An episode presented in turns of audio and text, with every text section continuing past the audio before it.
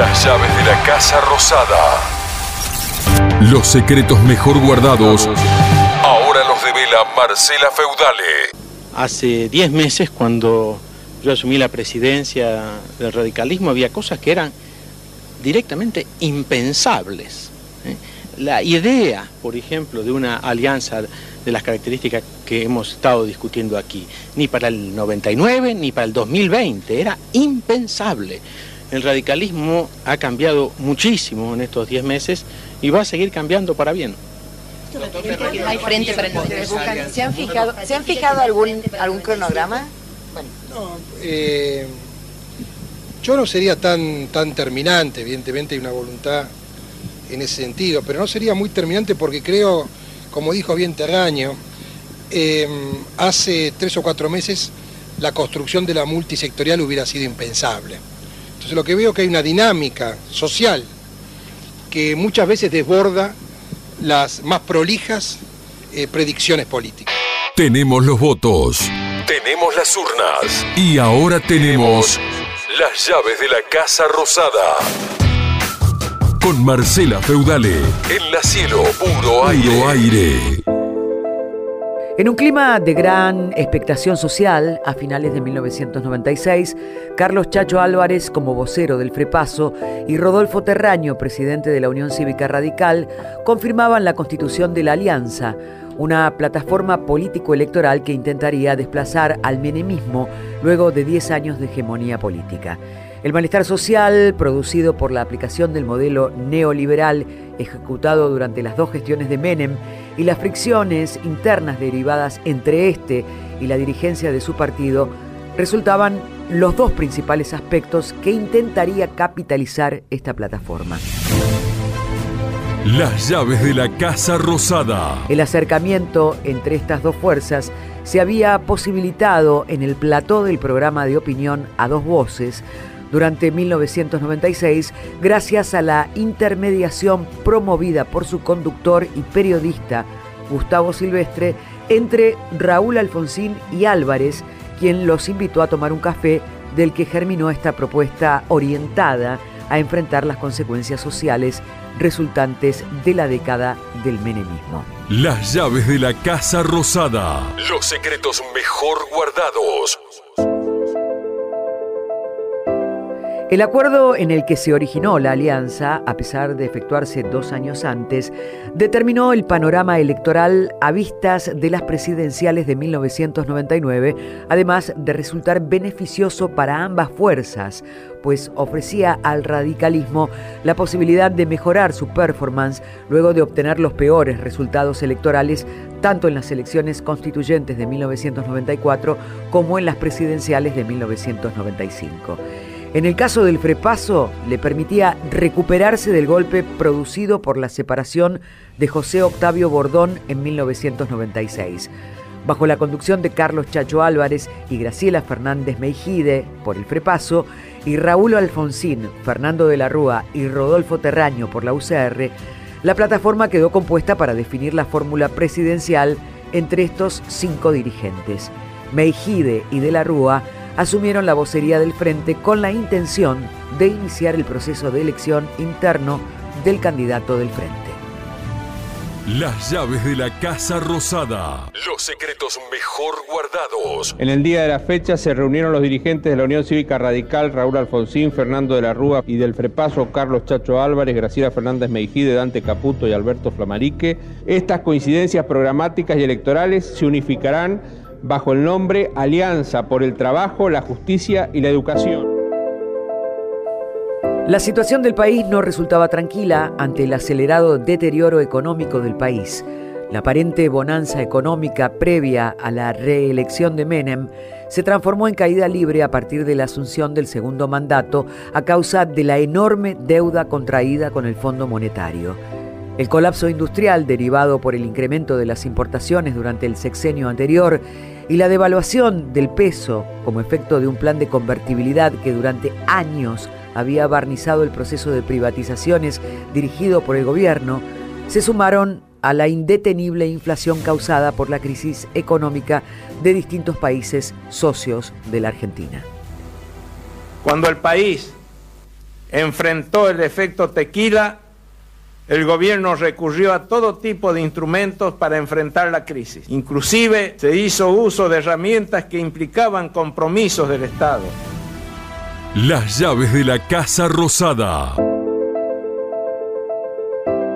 La explosión de la burbuja de consumo promovida por la paridad cambiaria enfrentó a la sociedad argentina con una realidad opuesta a la que habían vivido durante la primera presidencia de Menem y sus efectos permitieron a la Alianza, en 1997, iniciar su actividad electoral ganando unas elecciones legislativas nacionales de las cuales obtuvo la mayoría absoluta. La victoria ofreció a la Alianza el escenario para unas elecciones internas donde se dirimiría casi la sucesión de un Menem enfrentado a su vez con Eduardo Dualde, potencial candidato del peronismo. Graciela Fernández Mejide, Rodolfo Terraño, Federico Storani y Carlos Álvarez refrendaron la victoria destacando como el control del poder legislativo les permitía tanto quebrar la hegemonía mantenida por Menem en el Estado como impulsar un proyecto de país distinto luego de ocho años. Y ahora se acabó la Argentina de la desmesura, se acabó el decretazo, empezamos a construir con instituciones sólidas y respetando la ley. Bien, Mabel, está hablando Chacho Álvarez, hicieron un intermedio mientras estaba la cadena nacional, escuchamos.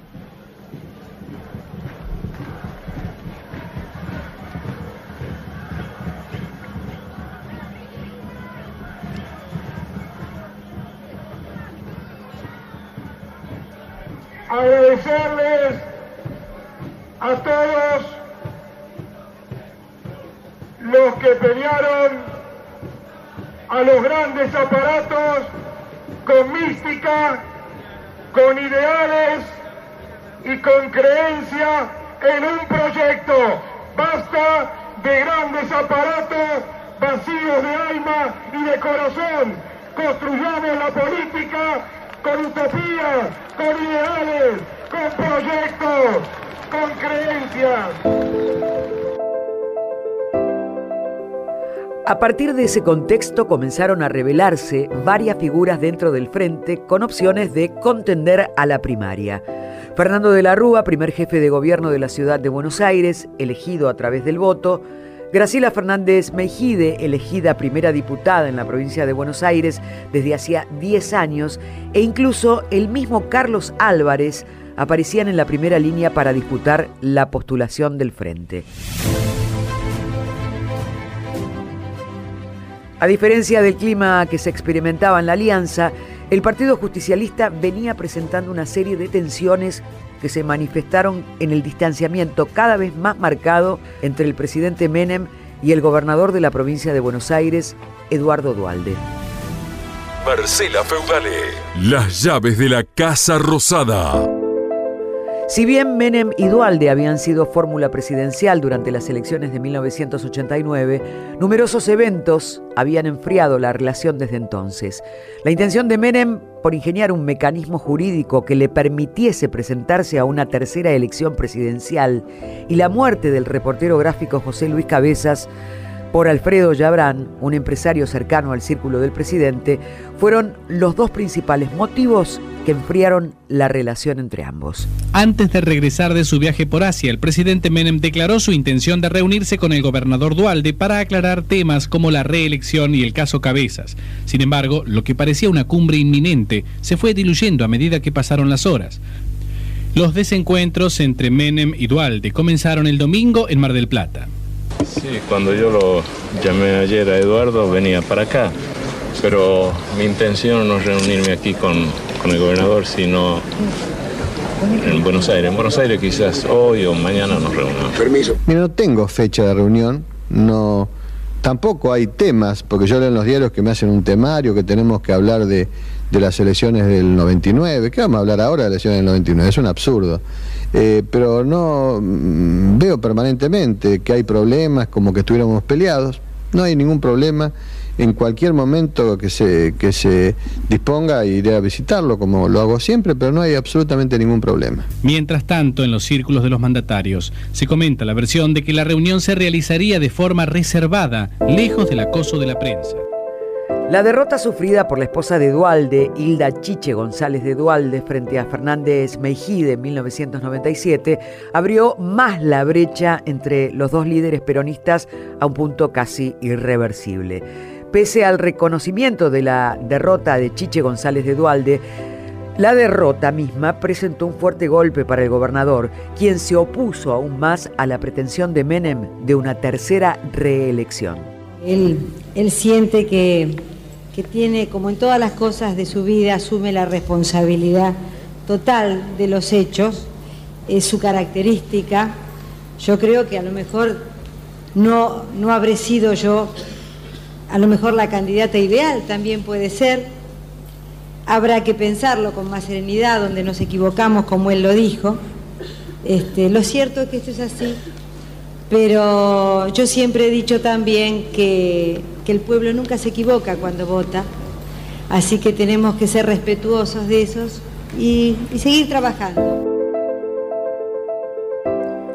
El cruce de señalamientos entre Menem y Dualde, en combinación con la difícil situación que comenzaba a vivirse en el país, finalmente disuadieron al primero de su propósito de ir por la reelección presidencial y permitió al segundo junto a otros adversarios como Ramón Ortega y Carlos Reutemann, organizar el correspondiente proceso de internas.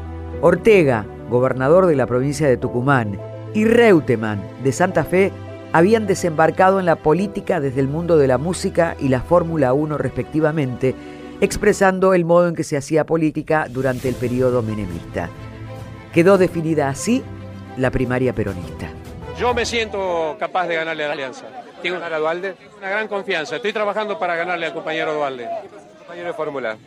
Todavía no sé. Esto, también creo que es un tema que cuando yo llamo al diálogo de mi partido, creo que es un tema que queda todavía por resolver. Y es el partido, en definitiva, el que va a fijar esas reglas de juego para saber si la interna va a ser solo de candidato, va a ser de fórmula o va a quedar establecido de pronto que este, el que no, el que pierda la interna tenga que acompañarlo. La interna justicialista, dirimida entre los tres gobernadores, resultó favorable finalmente para Dualde, quien ensambló su fórmula con el segundo Ramón Ortega. Al momento de la presentación de la candidatura, Dualde no escatimó sus críticas a la gestión de su compañero presidente. Y el modelo que pusimos en marcha vino a resolver vino a resolver los problemas de ese momento. Tuvo entonces éxito en lo que vino a resolver, pero tuvo aspectos negativos a los que no podemos cerrar los ojos los oficialistas. ¿Cuáles son esos aspectos negativos? Son los mismos aspectos que en todo el mundo que en todo el mundo, resultantes de estas políticas de ajustes estructurales, se acentúan los problemas sociales, se acentúa la desocupación. En un tono mucho más sosegado, la alianza realizó su proceso de internas entre Fernández Meijide y De la Rúa. Los principales responsables del frente opositor entendían que un proceso de primarias, además de definir el fondo y la forma de la candidatura que enfrentaría el peronismo, definiría el proyecto de país y el plan del gobierno en un momento en el cual la interna peronista excedía los márgenes del partido y se mezclaba con la enorme tensión social que se vivía en la calle. Si están dirimiendo las candidaturas Graciela Fernández Mejide y Fernando de la Rúa, es que no somos iguales, no estamos diciendo elija solamente a un hombre o una mujer. En Fernando de la Rúa y en Graciela Fernández Mejide se sintetizan perspectivas con cierta diferencia de qué se quiere hacer en el país. Es decir, no es exactamente lo mismo elegir uno u otra. Es decir, yo creo que las candidaturas tienen que también implicar un debate de cuáles son los, las señas de identidad no las propuestas económicas, el programa, que hay mucha coincidencia, y vuelvo a, a reiterarlo, sino que hay perspectivas, inclusive culturales, de la política que se, expresan en lo que eh, Graciela y de la Rúa pueden estar expresando. Pero en realidad esto empezó el 26 de octubre cuando Dualde fue vencido. Ahí Menem largó violentamente la campaña interna del PJ y esa dinámica es arrolladora. Es muy fuerte. Nos mete a todos en campaña. La culpa La tiene. Menem, la culpa tiene No, Menem. no es, Me- no es que tenga la culpa Menem. Tal vez la culpa la tuvimos nosotros por haberle ganado a Dualde, si lo quiere poner así. ¿No es cierto? Son circunstancias que se desatan y una vez que se desatan es muy difícil eh, salirse de esa situación. ¿Cómo hace uno para salirse? Tenemos los votos, tenemos las urnas y ahora tenemos las llaves de la Casa Rosada. Con Marcela Feudale en la cielo, puro aire. aire. Interna aliancista resultó más bien una composición interna de fuerzas de la que emergió la fórmula presidencial compuesta por De la Rúa, Chacho Álvarez, mientras que Fernández Meijide asumió la candidatura a la gobernación de la provincia de Buenos Aires. De la Rúa había ganado la interna con casi el 65% de los votos a su favor. No obstante, un aspecto manchó la victoria del jefe de gobierno porteño, pues mientras en todo el país había logrado ventajas importantes justamente en su área de poder, la capital, había perdido por pocos puntos. ¿Cómo, ¿Cómo ha analizado, doctor, el triunfo realmente aplastante en todo el interior del país, no en la capital federal?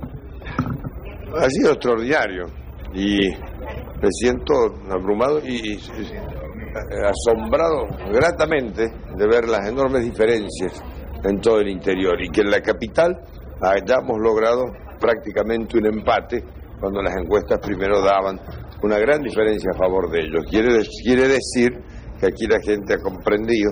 Quizá falta un poquito de movilización y hubo efecto negativo de algún programa de televisión sería la causa de por qué no ganó la capital? Estoy analizando, ustedes me preguntan. ¿De qué programa? analizar Mariano. mejor.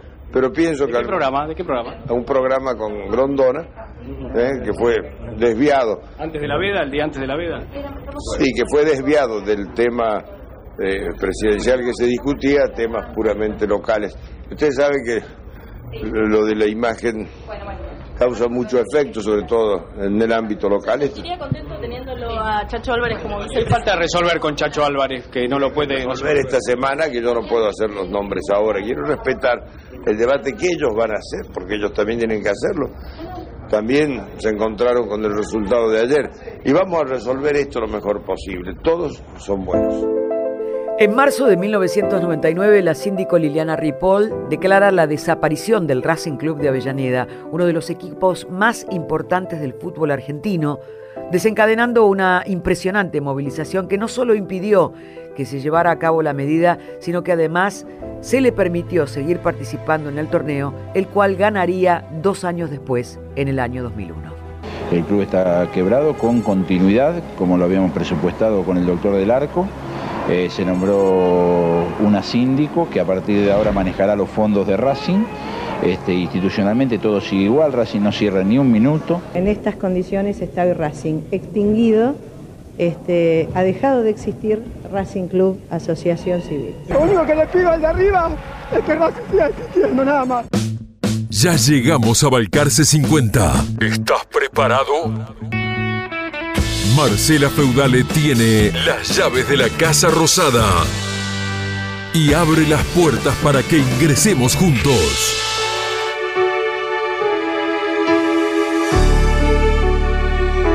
Quiero ser presidente porque como usted también quiero cambiar la Argentina. Quiero ser presidente porque además de derrotar la inflación es necesario vencer la falta de trabajo.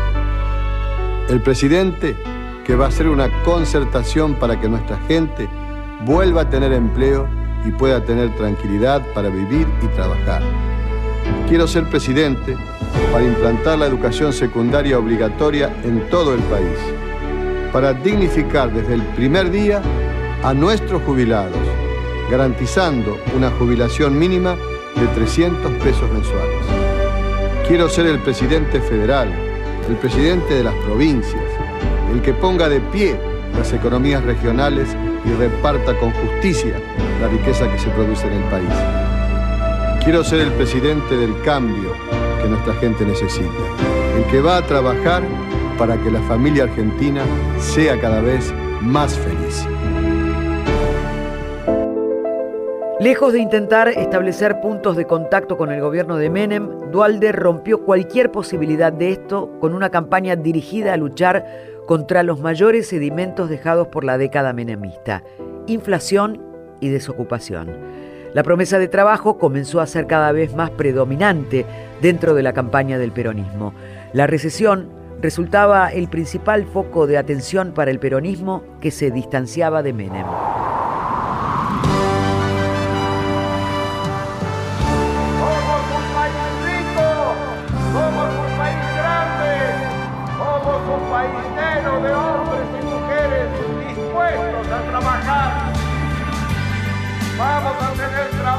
Quienes querramos trabajar, vamos a tener apoyo quienes querramos soñar. Y una oportunidad quienes querramos cumplir nuestros sueños. para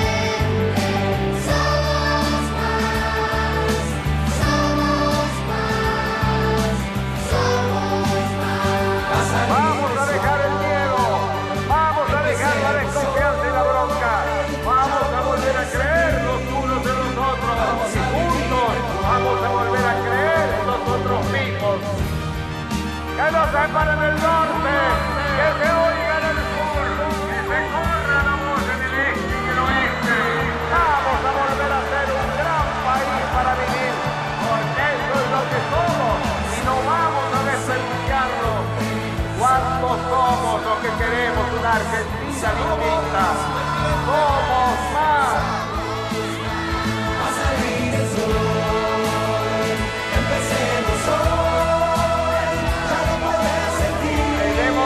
toda vida para vivir. Vamos a vivirla mejor.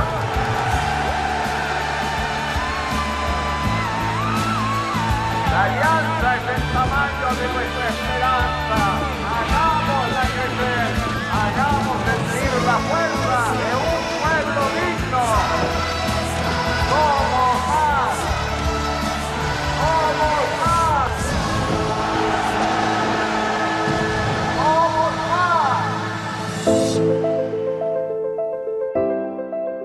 Las llaves de la Casa Rosada. Los secretos mejor guardados. La novedad dentro de la campaña fue aportada por la Alianza a través del empleo de una hábil estrategia publicitaria de anuncios. Ideada por los publicistas Ramiro Agulla y Carlos Bachetti, la campaña propagandística de Fernando de la Rúa intentó orientar el voto hacia este candidato a partir de lo que resultaba uno de los principales aspectos señalados por sus rivales políticos y periodistas, su carácter aburrido. La potenciación de este rasgo dentro de la campaña introdujo al marketing político como factor vertebral dentro de la dinámica electoral, pues proponía una serie de valores distintos a los excesos y dislates que habían signado las dos etapas del menemismo, a pesar de ofrecer una propuesta similar al plan de convertibilidad. Dicen que soy aburrido, aburrido. ¿Será que no manejo Ferrari? ¿Será para quienes se divierten mientras hay pobreza? ¿Será para quienes se divierten mientras hay desocupación? Para quienes se divierten con la impunidad. Aburrido. ¿Es divertida la desigualdad de la justicia? ¿Es divertido que nos asalten y nos maten en las calles? ¿Es divertida la falta de educación? Yo voy a terminar con esta fiesta para unos pocos. Viene una Argentina distinta, la Argentina del respeto, la Argentina de las reglas claras, la de la dignidad, la del trabajo, que va a educar a nuestros hijos, que va a proteger a la familia, que va a encarcelar a los delincuentes y corruptos. Y al que le aburra, que se vaya. No quiero un pueblo sufriendo mientras algunos pocos se divierten. Quiero un país alegre. Quiero un pueblo feliz. Alguien está pensando en la gente. La propuesta publicitaria de De la Rúa resultó arriesgada por la exposición permanente realizada sobre la personalidad del candidato de la Alianza. Sin embargo, su vínculo a valores como la honestidad, la transparencia y la ética resultaron claves en una época determinada por el derroche y la corrupción del gobierno y confrontaba contra el mismo presidente. Tanto peronistas como aliancistas centraron sus estrategias de campaña en proponer un presidente más parecido a la gente y menos a un divo, al menos en cuanto a sus formas. Los fondos, sin embargo, no resultaron tan considerados ante la oferta de la alianza de mantener el plan de convertibilidad ingeniado por el Menemato. Es el sistema adoptado y del que Argentina no va a salir porque mantendremos la paridad peso-dólar y mantendremos la convertibilidad de modo firme, claro y persistente. El creciente escepticismo hacia la clase dirigente llevó a De la Rúa a proponerse como el cambio a las prácticas y costumbres oscuras desarrolladas durante la década previa, por lo que convocó a sus propias bases, pero también a la de otros partidos, incluyendo la del peronismo, a que le votasen como la última oportunidad de recuperar la integridad y honestidad extraviada por la clase política. Queridos argentinos, en nuestro país hubo una enorme fiesta a la que el pueblo no fue invitado. Fue injusto y doloroso y no tiene que volver a pasar. Por eso los que piensan, ¿para qué voy a votar por De la Rúa si De la Rúa ya gana? Quiero decirles que a este cambio tenemos que hacerlo histórico. Quiero ganar con todos. Convoco a los de la Alianza, a los peronistas, a los que ya no creen en nada, a todos, a votar por el cambio, a votar por una Argentina de verdad. Que cada voto sea un grito de rebelión en la cara de la mentira. El suyo, el tuyo y el mío serán más poder para producir ese cambio. Cada voto será una invitación a la fiesta más grande que haya ido el pueblo, la fiesta del trabajo, la del crecimiento, la de la dignidad. Que no falte nadie, vengan todos, mujeres y hombres. Vamos a construir esa Argentina que no pudieron robar, la que está en nuestros sueños, la que está en nuestro corazón.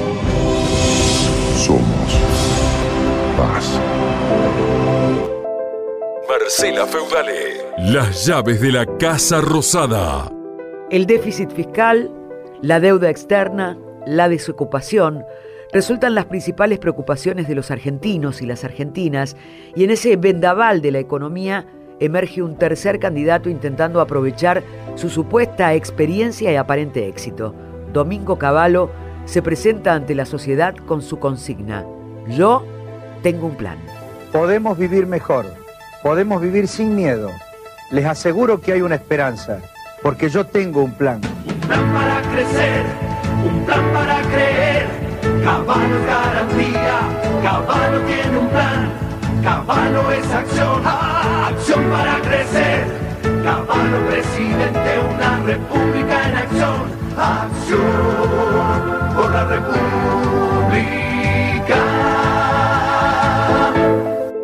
El marketing político como principal base de la campaña electoral de De la Rúa no solo le aportó una cercanía con el electorado, sino que determinó incluso su propia estrategia política, pues dispuso el modo de construcción del candidato aliancista, sus propuestas e incluso el diagnóstico de la sociedad. Finalmente la victoria le correspondió a este con el 48,37% de los votos contra 38% logrado por la fórmula Dualde Ortega y el 10,22 logrado por el ex ministro de Economía Domingo Felipe Caballo. El tándem de la Rúa Álvarez logró obtener la presidencia dentro de un contexto que, determinado por sus ofertas, se sobreponía a la grave crisis económica que se profundizaba sobre los sectores medios y populares. La amplificación publicitaria del discurso sobre la dignificación de los valores y el adesentamiento de la calidad de vida de los argentinos constituyó su mayor acierto en una campaña marcada por la búsqueda de una alternativa al peronismo que había gobernado los últimos 10 años. Compatriotas argentinos, hermanos latinoamericanos, señores de la prensa nacional y extranjera. Quiero agradecerles muy especialmente a los representantes de los medios de todo el país y reconocer la paciencia que han tenido de aguardar hasta ahora. Esperaba el reconocimiento explícito del justicialismo como no se produce y siendo ya clara la tendencia, vengo a saludarlos junto al vicepresidente electo como presidente electo de los argentinos. Desde el discurso de la toma de posesión, De la Rúa intentó mantener cohesionado el consorcio conformado pocos años antes con el Frepaso la convocatoria a mantener la democracia luego de una etapa donde justamente la política había resultado desplazada por la tecnocracia como principal praxis para la gestión de gobierno fue reduciendo su margen de acción. expresando el calor popular en la calle y en la plaza. Vamos ahora con fe y en paz a construir el futuro, un futuro mejor para nuestros hijos, una democracia consolidada, la paz y el trabajo de los argentinos. Los escándalos de corrupción develados durante los primeros meses de gobierno de la Alianza no solo evidenciaron la escasa autoridad del presidente, sino la imposibilidad de mantener el frente electoral que les había traído hasta la victoria. En octubre del 2000 no solo se quebró definitivamente esta plataforma, sino que además quedó muy debilitada la gobernabilidad del presidente de la Rúa con la renuncia del vicepresidente Chacho Álvarez. La precariedad política del gobierno se vería totalmente diezmada un año después. El estruendo de un grito colectivo quebró las frágiles bases de un gobierno carcomido internamente por la corrupción propia y las disputas entre sus líderes, propiciando su inestabilidad institucional y el descontento popular.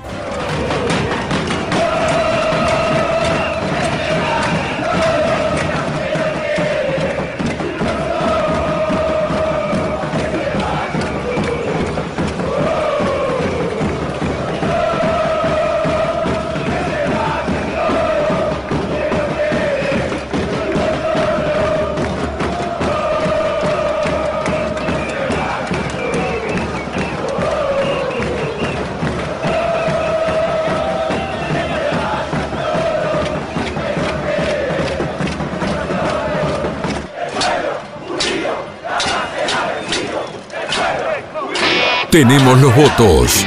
Tenemos las urnas. Y ahora tenemos las llaves de la Casa Rosada. Con Marcela Feudale. En la cielo, puro aire.